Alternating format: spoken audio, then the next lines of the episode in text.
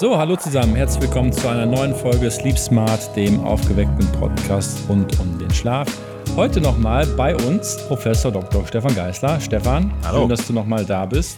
Wir sprechen heute über ein Thema der Supplements. Du kommst ja aus dem Fitnessbereich, bist ja der Experte, hast wahrscheinlich auch täglich irgendwie Berührungspunkte mit Supplements durch Studierende oder Sportler, mit denen du arbeitest.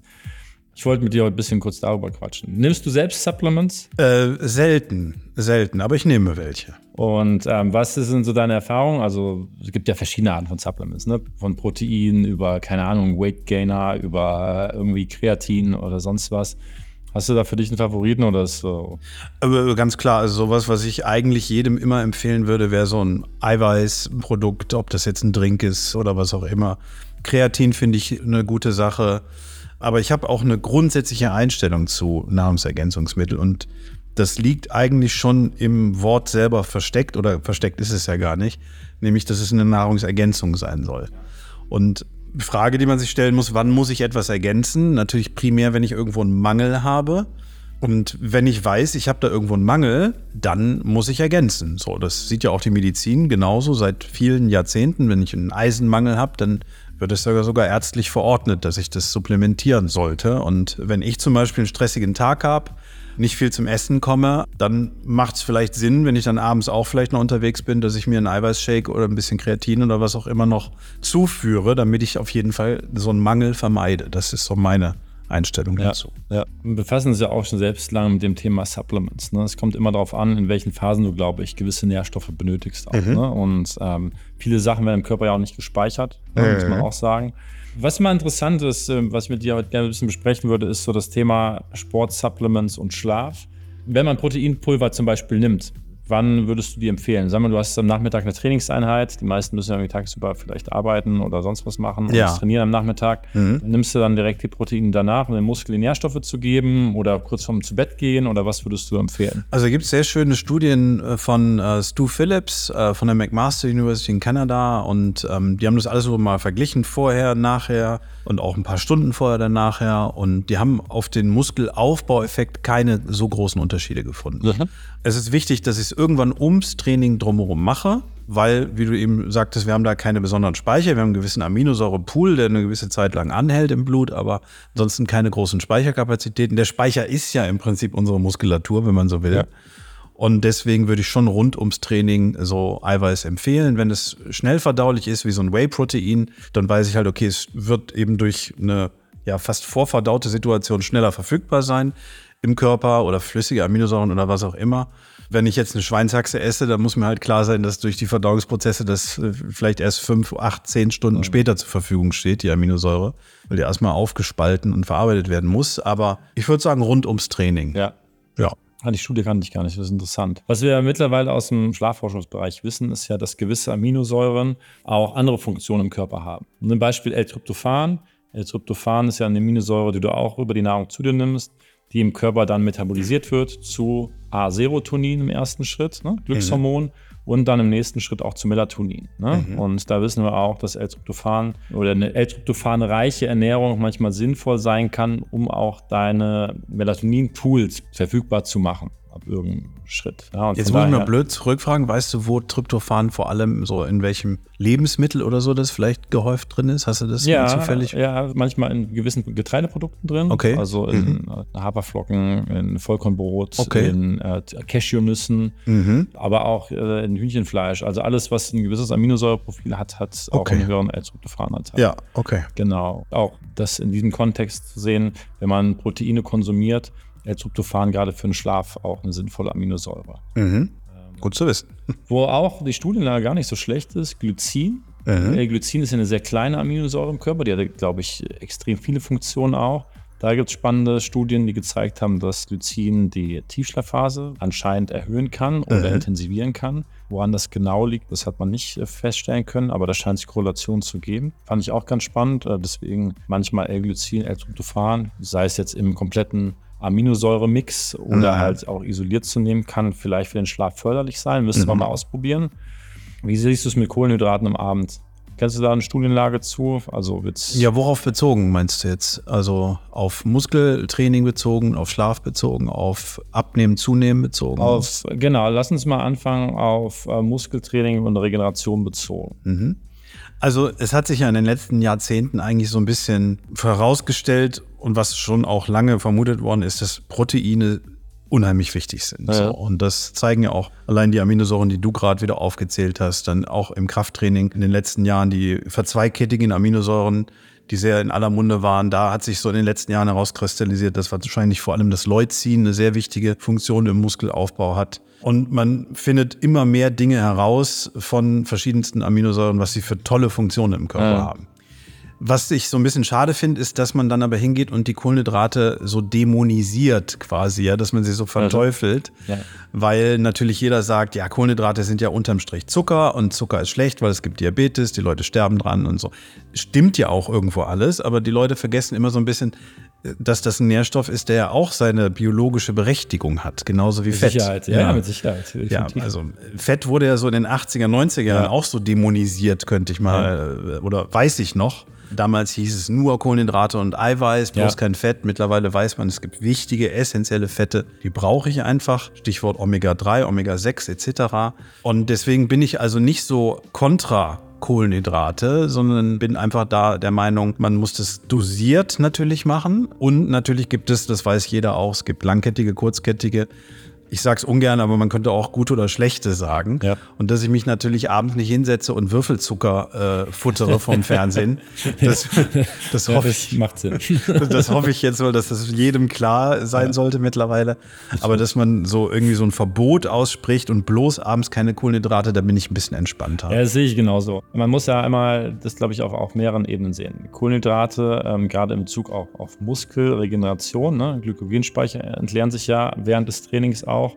Das heißt, ich muss meine Glykogenspeicher auffüllen. Wir haben auch schon mal in der Folge über Muskelwachstum gesprochen. Am Ende entsteht ja Muskelwachstum vor allem dann auch, wenn genügend Energie vorhanden ist. Absolut. Das heißt, wenn ich ein Energiedefizit im Körper habe und vielleicht gewisse Speicher nicht aufgefüllt habe, wird es wahrscheinlich auch so sein, dass regenerative Prozesse nicht so stark ablaufen. Und was interessant ist, gut, da gibt es verschiedene Sichtweisen auf den Schlaf. Einmal gibt es Studien mittlerweile, die gezeigt haben, dass Kohlenhydrate mit einem hohen glykämischen Index sogar gar nicht so schlecht sind, wenn du die nur eine halbe Stunde ungefähr vom Zubettkind noch konsumierst in geringen Mengen weil anscheinend durch diesen hohen glykämischen Index der Blutzucker dann nach einer gewissen Zeit wieder abfällt und eine leichte Müdigkeitserscheinung vielleicht beisteuern könnte, dass du besser einschläfst. Viele haben ja Angst auch in diesem Thema Kohlenhydrate und Insulinfreisetzung. Ne? Kohlenhydrate setzen Insulin frei. Insulin hemmt jetzt erstmal auch die Fettverbrennung. Ne? Deswegen sagen viele abends wenig Kohlenhydrate, damit ich mehr Fett verbrenne Nacht.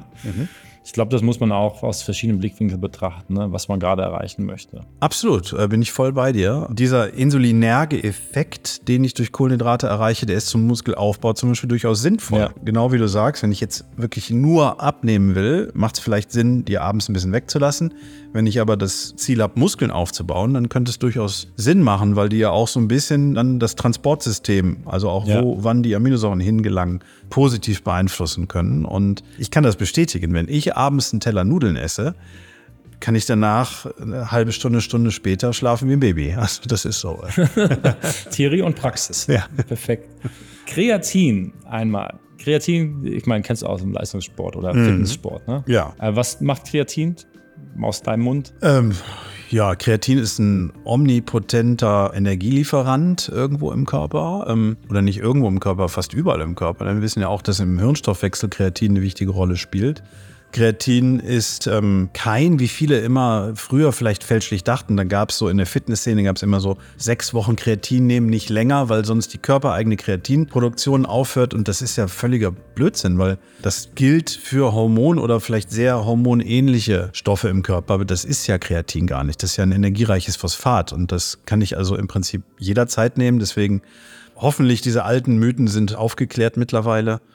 Kreatin kann durchaus auch die Leistung beim Muskeltraining fördern. Wir wissen, auch hier gibt es Responder Non-Responder. Ja. Aber ich bin eher pro Kreatin und wenn man sich die Studienlage anschaut, die übrigens auf examine.com immer ganz gut dargestellt wird, wie so die Evidenzbasierung für was aussieht, dann würde ich sagen, gehört Kreatin zu den wenigen Nahrungsergänzungsmitteln, wo wirklich ordentlich Studien zu ja. gemacht worden sind und die auch weitestgehend recht positiv sind ja. eigentlich. Gibt ja wenige negative Effekte Kreatin. Ah, absolut, ne? ja. Und was auch interessant ist, also Kreatin kennen viele nur aus dem Kraftsport, mhm. ne, dass es den Muskeln Energie gibt, um härter zu trainieren.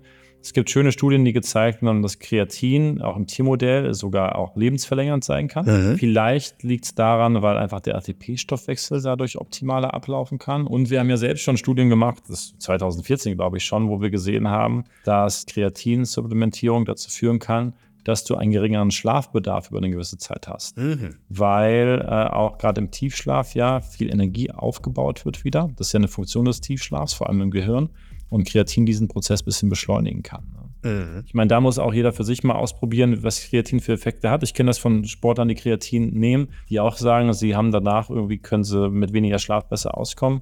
Würde ich jetzt nicht zu raten, das ähm, dafür immer zu nutzen, aber man kann es mal für sich so ausprobieren. Ja. Vielleicht mal ganz kurz Vitamine, Mineralstoffe. Ich meine, Vitamin- und nährstoffreiche Ernährung kann sicherlich durchaus sinnvoll sein. Mhm. Kennst du irgendwelche Substanzen, die eher den Schlaf negativ beeinträchtigen oder weniger? Negativ beeinträchtigen? Ja, dass die aufwühlend sind oder neben Koffein jetzt was aufputschend ist, aber. Ja, Alkohol. Alkohol, Alkohol stört, ja. Muss man sagen, weil ich glaube, fälschlicherweise denken die Leute immer, dass man da gut schläft. Aber korrigiere mich, du bist der Schlafexperte, aber das Paradoxe ist ja, man hat gutes Einschlafen natürlich, man narkotisiert sich ja irgendwo, aber durch die ganzen Abbauprozesse im Körper, der kämpft ja gegen diese Intoxikation, habe ich ein ganz schlechtes Schlafverhalten und auch kein gutes Durchschlafen, wenn ich da das richtig... Da hast du recht, da hast du genau richtig zusammengefasst.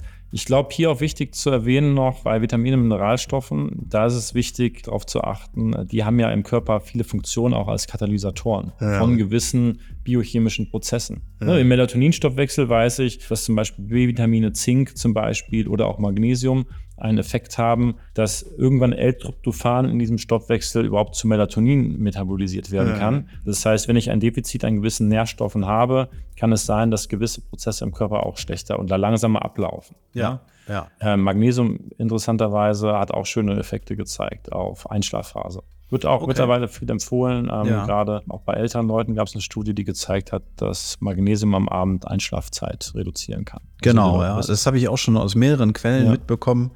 dass Magnesium entgegen dem, was man ihm sonst immer nachschreibt, dass es gegen Krämpfe wirkt. Ja. Weil da ist es tatsächlich wahrscheinlich nur wirksam, wenn ich einen extremen Mangel an Magnesium hätte. Dass aber eine Dosierung, eine gewisse Überdosierung an Magnesium durchaus andere positive Effekte haben kann, auch auf den Muskel. Also mal weg von diesem Krampfthema durchaus sinnvoll wahrscheinlich. Ja. ja. Dann gibt es auch verschiedene Geschichten wie Glutamin, Studienlage zu Glutamin. Ich habe mal gelesen, dass Glutamin auch förderlich sein kann für regenerative Prozesse im Schlaf. Hast du Erfahrung mit Glutamin gesammelt? Glutamin war eine Zeit lang ziemlich gehypt, so in dem Fitnessbereich, so, weil es eben angeblich auch dann die Regeneration verbessert und dadurch den Muskelaufbau. Ich kenne jetzt keine große Evidenz, die das wirklich nachhaltig irgendwie so bewiesen hat. Und es ist auch wieder ein bisschen abgeflacht. Es ja. wird ja immer so ein bisschen, ich sag jetzt mal, immer eine neue Sau durchs Dorf getrieben. Ja, richtig. Oder ganz früher, vor 20, 25 Jahren, erinnere ich mich, hat man mit Gamma-Amino, äh, Gamma-Amino, äh, also GABA, ja, GABA, ja, GABA Beta-Säure, genau, ja, ja. dann auch versucht, die Fitness- und Bodybuilding-Branche zu erreichen. Und auch gesagt hat, hier, das ist halt, ich glaube, der Gegenspieler von Acetylcholin und das ne, bringt eher runter und das verbessert dann und das hat sich auch null durchgesetzt. Ich kenne keinen Schwein, der noch irgendwie GABA-Tabletten nee, zu sich wenig. nimmt. Wobei GABA ist ja auch im Gehirn eher ein inhibitorischer Transmitter, mhm. hat ja auch eine eher inhibitorische Wirkung ja. und kann zur Schlafförderung eingesetzt werden. Ich bin da auch jetzt nicht so ein Fan von. Also ich habe GABA selbst noch nie groß äh, für mich entdeckt, aber mhm GABA hat auch in der Schlafregulation schon eine nicht uninteressante Wirkung. Okay, spannend. Ja, ja, genau. Das muss man, glaube ich, auch immer in Betracht ziehen. Ne? Die einen Effekte, die man im Krafttraining hat durch Supplements, können auch andere Effekte wieder auf den Schlaf haben. Ja. Vielleicht sogar den Schlaf fördern oder sogar stören, was natürlich dann aber im Großen und Ganzen wieder sich positiv oder negativ auf Muskelkomponenten auswirken kann. Mhm. Ich glaube, viel mehr Fragen habe ich gar nicht an dich. Gut, viel mehr weiß ich auch gar nicht über Supplements.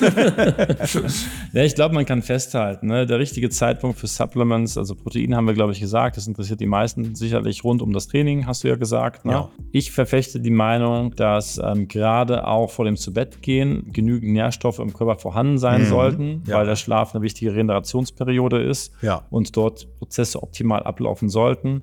Das heißt, einfach morgens um sechs nach dem Aufstehen eine Multivitamintablette nehmen, wird wahrscheinlich nicht meinen Bedarf über 24 Stunden immer decken. Und ich glaube, dieses Timing, wann nehme ich welche Supplements, sollte man in Betracht ziehen und einige sicherlich auch am Abend konsumieren. Absolut. Ne? Also jetzt, wir haben eben kurz angesprochen, Eiweißshake. Gerade auch ruhig mal mit Milch, ähm, wegen des Caseins, abends zu sich zu nehmen, kann, also ich würde es machen. Ja. Danke, Stefan. Und ähm, wir machen sicherlich mit anderen Themen noch weiter. Gerne.